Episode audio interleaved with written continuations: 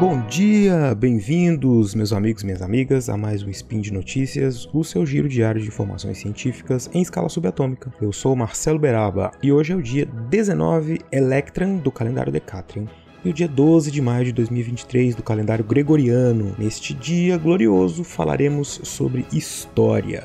E no programa de hoje, os 135 anos da abolição da escravidão no Brasil.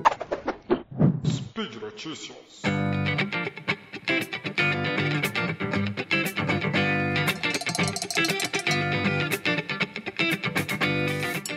Bem, meus amigos, minhas amigas, é, neste ano de 2023, no dia 13 de maio, ou seja, amanhã, completa-se aí 135 anos da sanção da Lei Áurea, que decretou o fim da escravidão no Brasil. Bom, esse é um tema muito importante, ele está sempre presente no debate público. Eu tenho certeza que vocês conhecem é, algumas das discussões e da importância desse tema.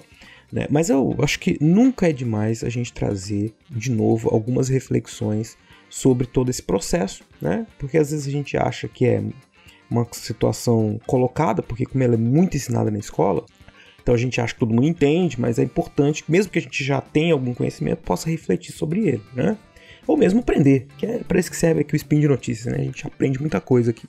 Bom, a primeira coisa que eu queria falar para vocês é justamente sobre a Lei Áurea, né? Ela tem um significado histórico evidente, né? Que é o fato de que ela simbolizou a abolição formal da escravidão, né? Então, é, ela decretou ali que não poderia haver mais a escravização de pessoas, né? E, a, a, e tornar essas pessoas na a condição de escravizados que poderiam ser comprados, vendidos, enfim, tudo mais, né? Mas qual que é a reflexão que eu proponho para vocês? Os 13 de maio é a abolição formal, mas qual, quais foram os por que, que ela aconteceu e quais foram os impactos da Lei Áurea para a história do Brasil de maneira geral e para a história dos ex-escravizados agora libertos, né? é, e seus descendentes. Que é isso que faz com que o tema da escravidão e da abolição da escravidão seja tão presente. Né? Ah, Para além das situações óbvias, uma coisa que a gente precisa fazer logo de cara é desmistificar a figura da princesa Isabel. É, não é evidente o caso de dizer, bom, não teve importância a princesa Isabel e deixa pra lá. Não é isso, né? Tem muita gente que fica é, não sei por, por qual motivo, mas muito assim, doído, né? Ah, mas a, a princesa Isabel e tudo, né? Enfim, ela tem, evidente, que um papel na história. É, que está ligado ali a todo o contexto político, né? Da monarquia. No final já, não se sabia que era o final da monarquia, mas ela já estava caminhando aí para seus pro, pro, final, né? É, por conta mesmo da crise, das crises políticas mas isso é outra história, deixa para outro dia. Quando a vai chegar na proclamação da República, eu faço um spin sobre isso. Mas ela tem então um papel importante. Né? É, mas a abolição da escravidão no Brasil ela está muito longe de ser somente uma ação é, benevolente da monarquia. Não foi, quer dizer, uma, um movimento que aconteceu. Ah, a princesa Isabel foi lá e falou: bom, tá, vou libertar os escravos e vai acabar tudo. Essa imagem da princesa Isabel ela foi muito difundida pelo, pelos manuais de história, por uma história oficial, né, que tentava dar um sentido é, de baixo para cima, assim, né, de uma, de, uma, de uma dádiva que foi concedida às pessoas, né? É, é, evidente que essa história, ela, ao mesmo tempo que fazia essa glorificação da princesa Isabel, também trazia, deixava ou apagava ou deixava como, como é, coadjuvantes os outros personagens, os outros fatores. Primeira coisa que eu queria falar para vocês aqui é sobre outros abolicionistas que também é, podem muito bem cumprir esse papel né, de simbolizar esse processo da abolição. Porque é isso também outra coisa. Então, a Lei Áurea é importante, mas ela é a culminância de um processo.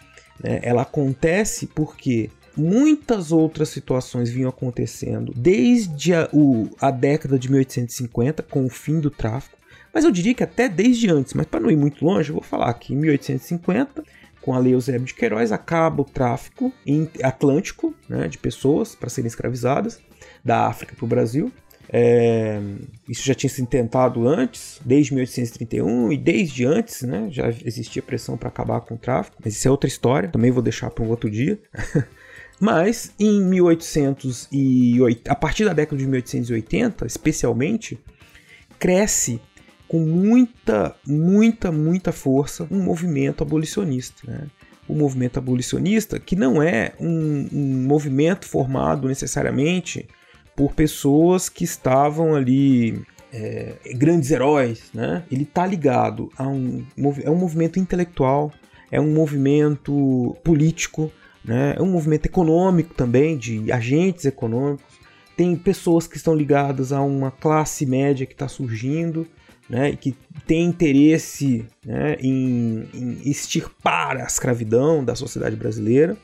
Mas tem também é, personagens, é, homens e mulheres negros e negras que lutaram e vinham lutando há séculos pela, pelo fim da escravidão e continuaram fazendo isso com muita força, especialmente a partir da década de 80. Né? É, um dos desses abolicionistas que tem ficado cada vez mais conhecido é o Luiz Gama, né? É, que ele tem até filme sobre ele, né? Então provavelmente vocês já devem ter ouvido falar, tem um instituto e ele tem aparecido na mídia, né? Porque recentemente o Ministério dos Direitos Humanos instituiu um prêmio com o nome do Luiz Gama, né, uma medalha para em, em, homenagem assim a quem defende os direitos humanos, né? E o, o Luiz Gama, ele era um, um ex-escravo, né, um ex-escravizado que se tornou advogado. Né, vocês podem acompanhar aí, procurar o filme dele, foi lançado há uns dois anos atrás, muito interessante para acompanhar a vida, como ele se tornou advogado, né? E um abolicionista, alguém que usava a justiça, né? É, como forma de conseguir a liberdade de pessoas escravizadas. Você vai me perguntar assim, Marcelo, mas como? Ora, tinha gente que estava estava escravizada é, ilegalmente. Né? Então, tinha, tinha várias formas de libertar uma pessoa escravizada ilegalmente. Às vezes ela tinha sido liberta quando morreu o senhor, então estava lá no testamento que ele estava livre. Mas aí os, os, os, herdeiros iam lá e falavam e escondiam essa informação, a pessoa continuava escravizada. Então ele ajudava essas pessoas a entrar na justiça para conseguir a liberdade. É, outras pessoas que conseguiram a liberdade também eram aquelas que tinham sido trazidas ilegalmente para o Brasil. Então essas pessoas e seus descendentes, todos que entraram no Brasil depois de 1831, todos os africanos que entraram no Brasil depois de 1831, eles é, estavam tinham sido trazidos ilegalmente.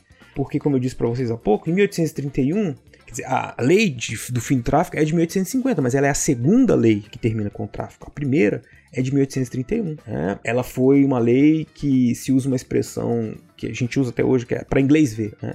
Existe uma pressão para o reconhecimento da independência do Brasil por parte da Inglaterra, o Brasil fizesse uma lei que extinguisse o tráfico. A gente fez em 1831 mas não pegou, né? É, não pegou que sentido? Foi entre a década de 1830 e 1840 foram os momentos que mais entraram africanos para serem escravizados no Brasil. Né? É, havia suborno, havia falta de fiscalização, havia má vontade para que a lei fosse cumprida. O que, que o Luiz Gama fez? Ele era, e não só ele, mas muita gente, outros advogados abolicionistas fizeram isso também, que é entrar com ações pedindo de liberdade, né?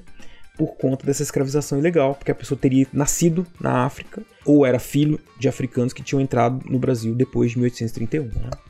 É, Calcula-se que ele tenha ajudado a conseguir a liberdade de 500 pessoas né? é, a partir desse argumento, principalmente esse da, da lei de 1831. Né? Outra abolicionista é a, Mar a Maria Tomás Figueira Lima, uma aristocrata que lutou para adiantar a abolição do Ceará. O Ceará decretou o fim da abolição quatro anos antes da Lei Áurea, né, em 1884. Né? É, já existia dentro no, na sociedade cearense né, uma, uma, um grupo de abolicionista muito forte, com, especialmente liderado por mulheres, né? que conseguiram apoio financeiro para comprar liberdade, né? É, e junto com outras, várias dessas sociedades abolicionistas da época, organizavam reuniões com a população, compravam liberdade de escravos, municípios do interior, né? A Maria Tomásia, ela esteve na Assembleia Legislativa do Ceará em 1884, né? Quando foi realizada oficialmente a libertação dos escravos do Ceará. E, e, e, essa libertação, né, liderada pela Tomásia, ela impulsionou ainda mais o movimento abolicionista no Brasil. Fato é que, assim, a década de 1880, é, o cenário, né, assim, a abolição era esperada, é, mas havia resistências. Né? Havia resistências, é, que eu vou falar para vocês sobre elas daqui a pouquinho. Uh, outro abolicionista importante, André Rebouças, que era um engenheiro que tinha um projeto de reforma agrária, né, de que os libertos deveriam receber terra após a libertação, né, após os ex-escravizados receber terras. Né. É, ele era um engenheiro muito famoso, André Rebouças, quem conhece, tem túnel, tem obras por aí. Né. É, uma das obras é, que ele... Que, no Rio de Janeiro, não tem muitas obras que é conhecida, tem uma avenida Rebouças também, em São Paulo, que é, é, em homenagem a ele, né? É, homenagem, na verdade, ao seu irmão, é, homenagem a André e o seu irmão Antônio, que também era engenheiro, né? E ele, na década de 1870, o Rebouças ele era engajado, né? Evidente, na luta pelo fim da escravidão.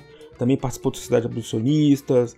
É, ele propunha, como eu disse para vocês, essa coisa do acesso à terra, que é uma, uma proposta bastante radical para a época, considerando que a gente estava num processo de mercantilização da terra desde a Lei de Terras de 1850 e que tinha expulsado muitos camponeses, especialmente, né, das suas terras tradicionais, é, porque elas tinham sido passadas para propriedade privada, né, terras comunais que passaram propriedade privada, foram mercantilizadas. Né. Por fim, é, nós temos a Adelina, a charuteira que atuava como espiã. Ela era filha bastarda e escrava do próprio pai. Ela passou a vender charutos nas ruas de São Luís, do Maranhão. É, e também ela era uma, uma criada casa grande. Né? Aprendeu a ler, escrever, trabalhava nas ruas, se envolveu na causa. Né? E ela escondia escravos, promovia fugas. Né? É, enfim, ela foi uma ativista aí do movimento abolicionista também nessa década, nesses anos finais do, do, do da escravidão. É, eu falei que era por fim, mas tem mais, mais alguns, né? Eu vou deixar para vocês um link para vocês conhecerem mais desses abolicionistas, né? Que são abolicionistas negros, né? E que podem aí tomar tomar lugar não, mas que merecem um lugar na nossa memória sobre o fim da escravidão.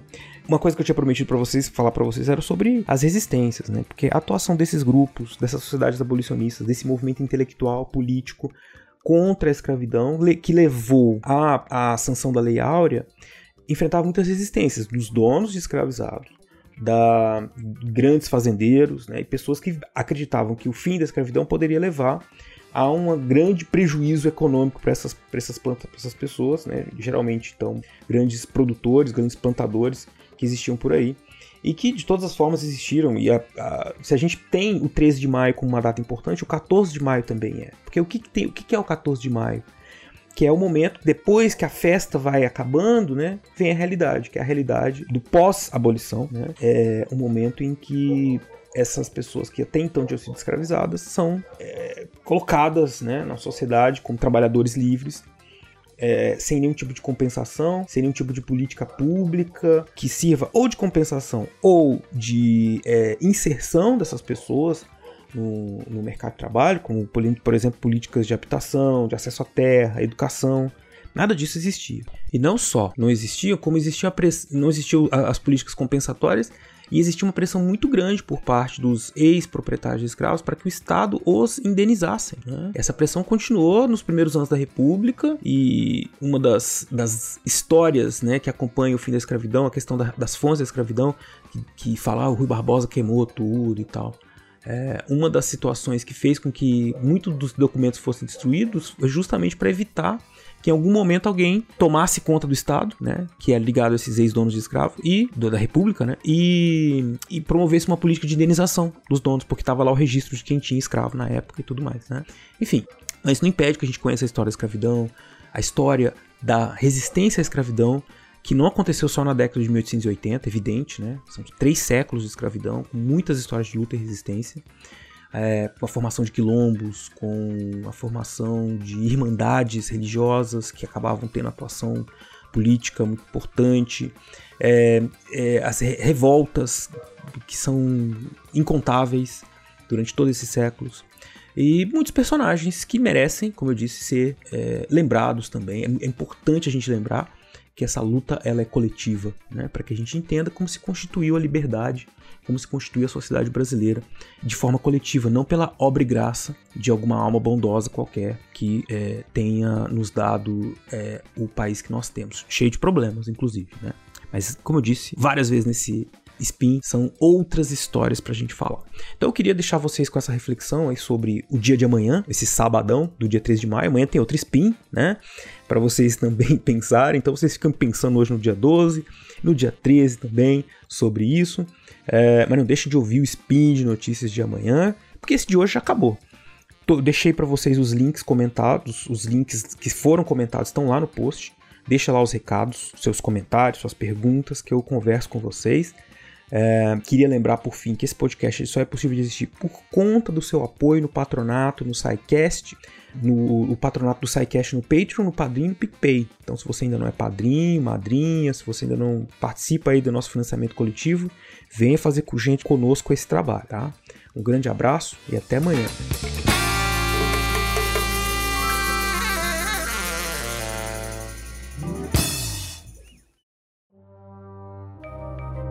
Este programa foi produzido por Mentes Deviantes. deviante.com.br.